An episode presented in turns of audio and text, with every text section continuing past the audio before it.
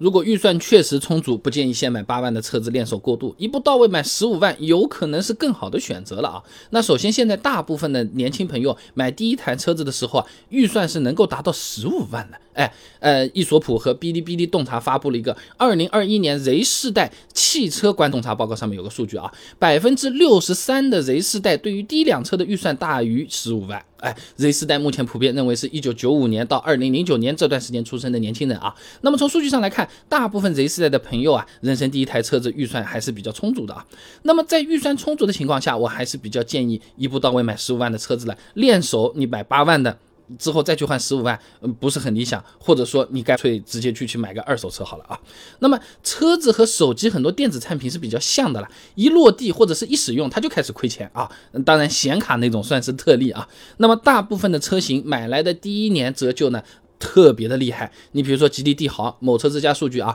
第一年保值率百分之七十二点七六，奇瑞艾瑞泽五第一年保值率百分之七十六点一五，保值率稍微好一点的丰田威驰看了下，那百分之八十七。那实际我们卖车的时候，有可能还没有那么理想，因为这个保值率是二手车市场流通的车价平均计算出来的。车贩子收车的时候，他要赚钱的，他要压价的，他要挑毛病的，那车上的这种小问题，一个个都会捞出来的。说真话，就是我们实际卖车啊，保值率啊，比我们刚才。的那个数据啊，一般是要更低一点的啊，而且买车的时候要交购置税的，那卖二手车你又不会找人家去算的，通通打水漂啊，八万的车子这个。大几千块钱也也是要有的呀，所以说啊，买一辆八万的车子，你先练个手，哎，之后再去换，想想是简单，真心操作起来算算账比较糟心的，有可能八万换十五万，一共都二十多万掏出去了啊。那么买八万的车练手还有个问题啊，就是八万的车子和十五万的车子，因为跨了一级啊，车的差距还不小的，就算是随便开开啊，呃，买八万的体验也很不一样，甚至是有点委屈自己了啊。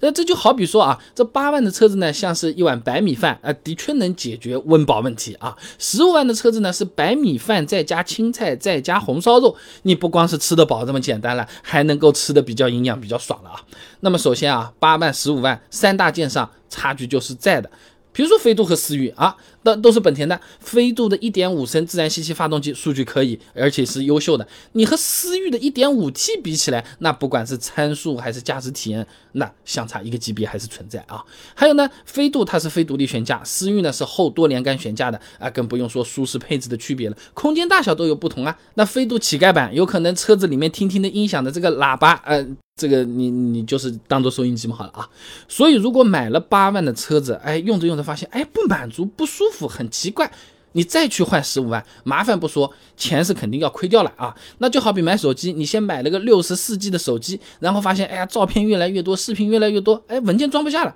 哎，它还是不能插卡的那种类型的，你再去换个两百五十六 G 的，你还不如当初直接买两百五十六 G 的手机嘛，好了啊。那还有一些朋友说，我买个八万的车子，没有讲究那么多这种舒适啊什么。就图个练个手，八万的车子也未必适合练手啊。那八万左右的合资车，那威驰飞度倒车影像也是没有的。新手开这个东西的话，那相对来说也是比较辛苦的。越是老手，反而越不需要这种东西嘛，对吧？那除了车子稍微小一点，其他方面的话。练手不占优势啊，十万左右的这个合资车基本上都是标配了倒车影像了。你如果选择呃自主品牌的车子，什么三百六十度全景影像啊、倒车雷达、辅助提示啊啊一堆东西，挂个倒档后视镜都会自动往下面翻的，这种车子用来练手，那就是更合适的。在我来看，因为新手开车最大的问题不是技术不够，是信心不足嘛。哎，我能倒进去，哎，我能开过去，哎，我能弯过去。信心足起来了，你随着你开车的时间增加，这个也就是个熟练工种，驾驶员对吧？开到后面一定能够开得好的啊。那么除了车子参数、技术、配置上面的差距之外，八万的车子如果要家用，有可能空间不够大。还是刚才那个二零二一年 Z 世代汽车观洞察报告上面的数据啊，Z 世代用车诉求前三当中啊，一项是家庭出行接送，一项是旅游自驾出行。说人话啊，就现在年轻人买车不不光是自己坐一下开开上下班就行了，还要考虑到家里人啊，哎对象啊，哎小孩子的体验啊，或者是长辈们的体验啊。那么从尺寸来说，八万只能买个合资的紧凑啊，国产的这种 A 级车，哎那如果你选十五万的话，基本上可以买到合资的 A 级和国产的 A 加。大级别的这种产品，后排空间也更加宽敞，坐人时间长一点，尤其是时间长一点，它不容易难受啊。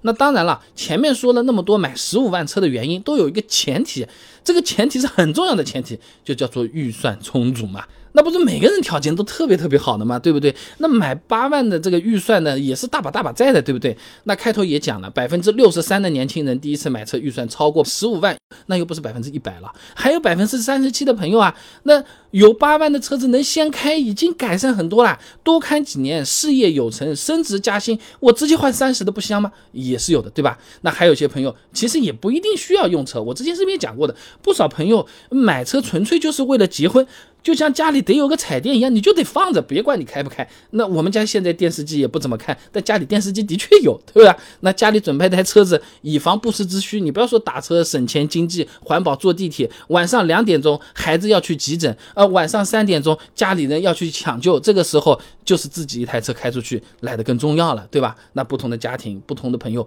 需求会不同嘛，所以总的来讲。预算有限，那就八万，八万也很好。那如果说钱真的是够，八万、十五万里面挑买十五万的，相对会用得久，用得更舒服啊。